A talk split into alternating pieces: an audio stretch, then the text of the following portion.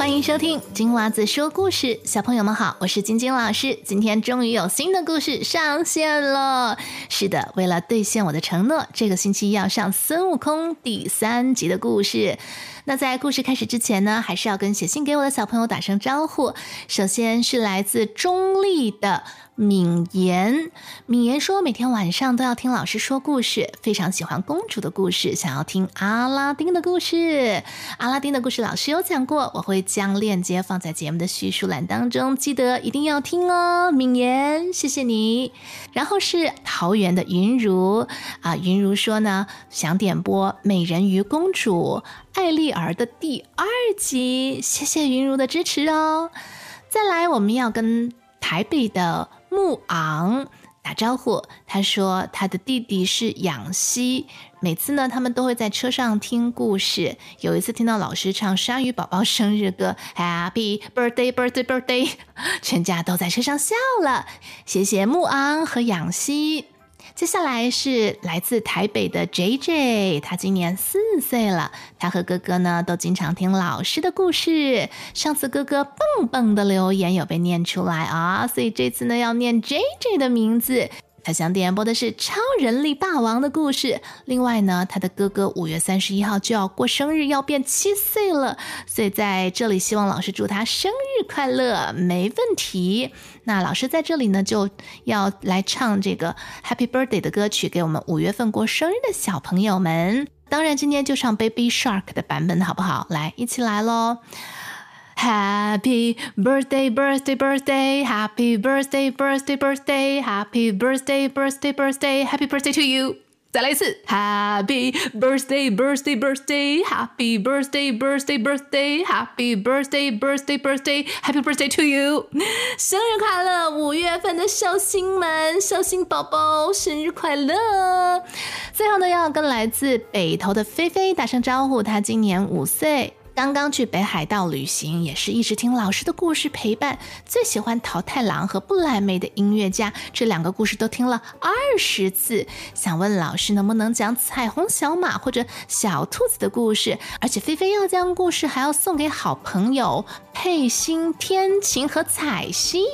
谢谢小朋友的来信。如果你也想写信给我，可以去到我的网站或者去脸书留言给我，网址在节目的叙述栏当中都能够找到。那我等你写信给我哟。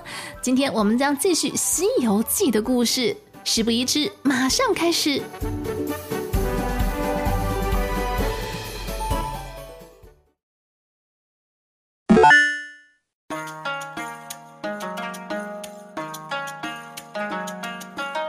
玉皇大帝得知悟空搅乱了蟠桃会，偷吃了金丹，大发雷霆。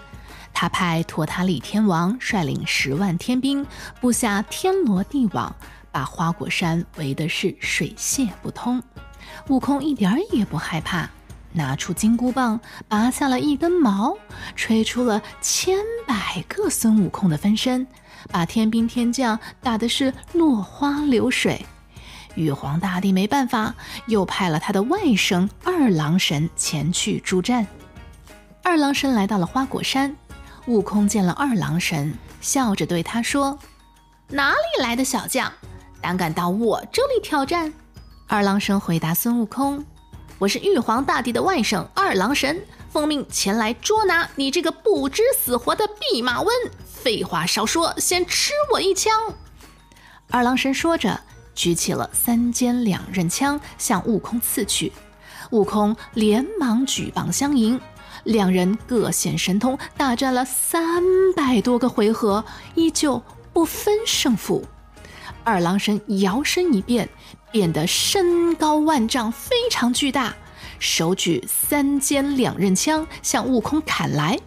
悟空也不甘示弱，变得跟二郎神一样高大，举着他的金箍棒抵住了二郎神。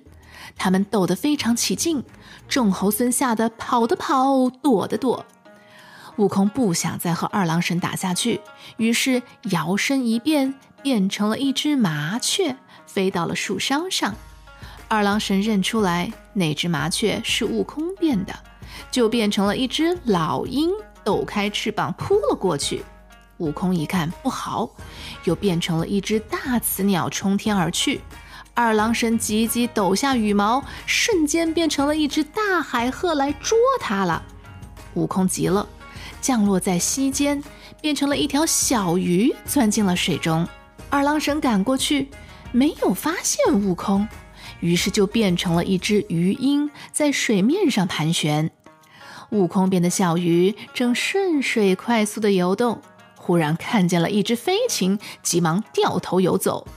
鱼鹰赶上去就来捉孙悟空变的那只鱼，悟空又急忙一变，变成了一条水蛇，游上岸钻入了草中。二郎神也转眼变成了一只灰鹤，伸长了嘴巴准备来吃水蛇。水蛇跳一跳，又变成了一个花宝，落在了山坡上。二郎神终于现出了原形，取出了弹弓，一担子打来。悟空灵机一动，滚下山，又变成了一座土地庙，大张着嘴巴，好像是一个庙门，牙齿就变成了门扇，舌头就变成了庙里的菩萨，眼睛就变成了这座庙的窗户，只有尾巴不好办，怎么办呢？呃，竖在了庙的后面，变成了一根旗杆。二郎神也赶下了山。看到这里出现了一座非常奇怪的庙，而这个庙的旗杆没有立在庙的前面，而是竖在了庙的背后。他就笑着说：“哼，这泼猴又来骗我，我就知道是他变的。我要是从庙门里进去，肯定就被他吃了。我不如先挖窗户，再踢大门。”悟空见势不妙，被二郎神识破了。忽然，一个大跳，钻进空中不见了。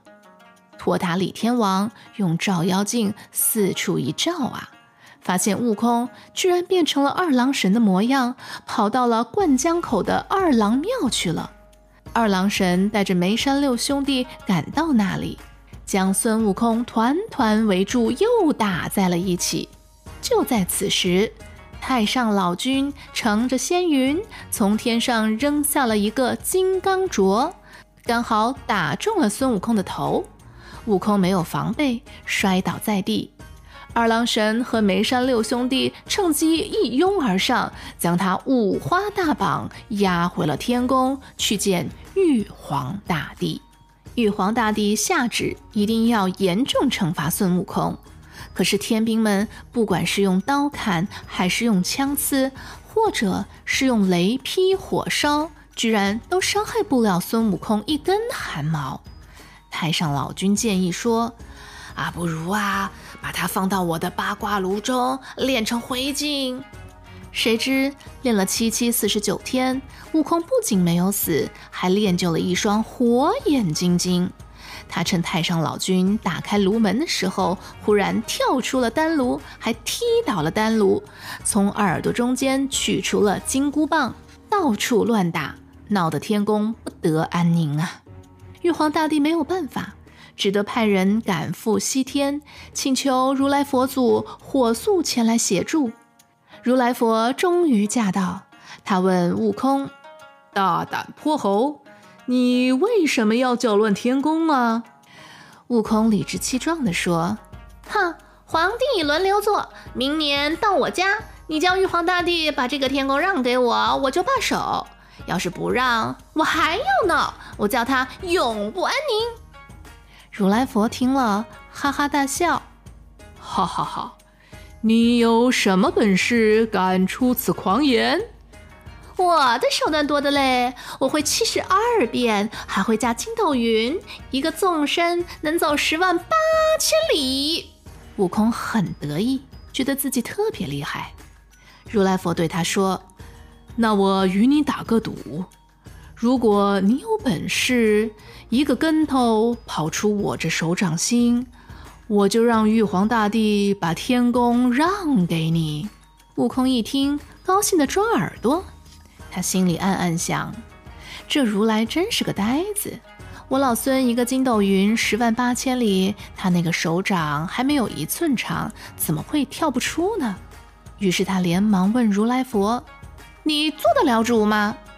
如来佛很沉稳地回答他：“做得，做得。”于是便伸开了右手，果然只有荷叶般大小。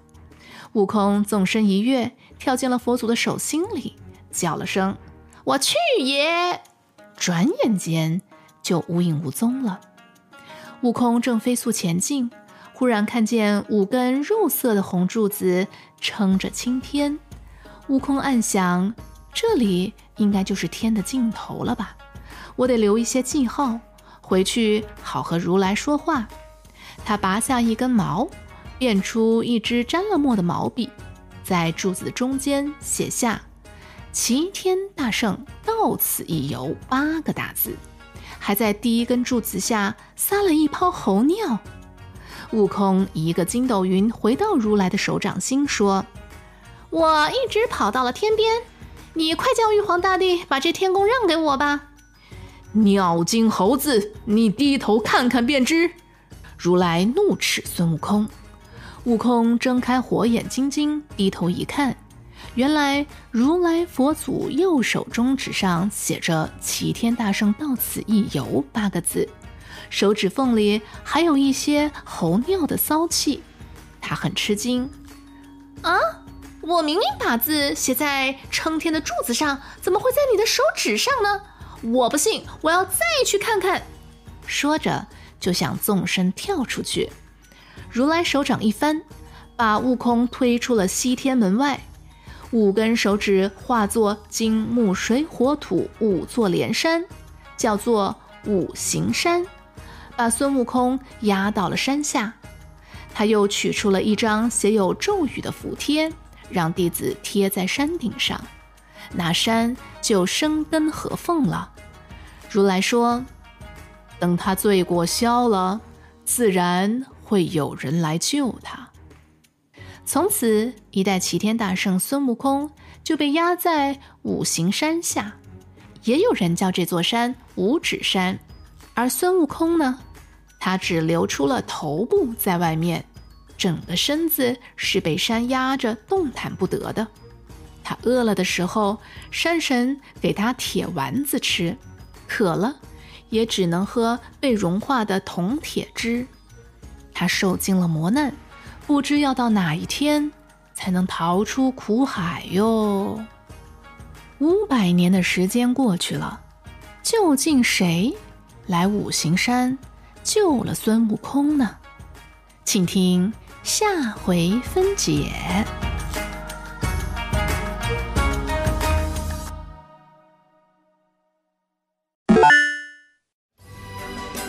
小朋友。今天的故事就讲到这里。如果你喜欢听我讲的故事，不要忘记去 Spotify 或者是 Apple Podcast 给老师五颗星的好评哦。如果你也想点播故事，可以去到我的网站或者脸书给我写留言，网址就在我们节目的叙述栏当中。那我等你写信给我哟。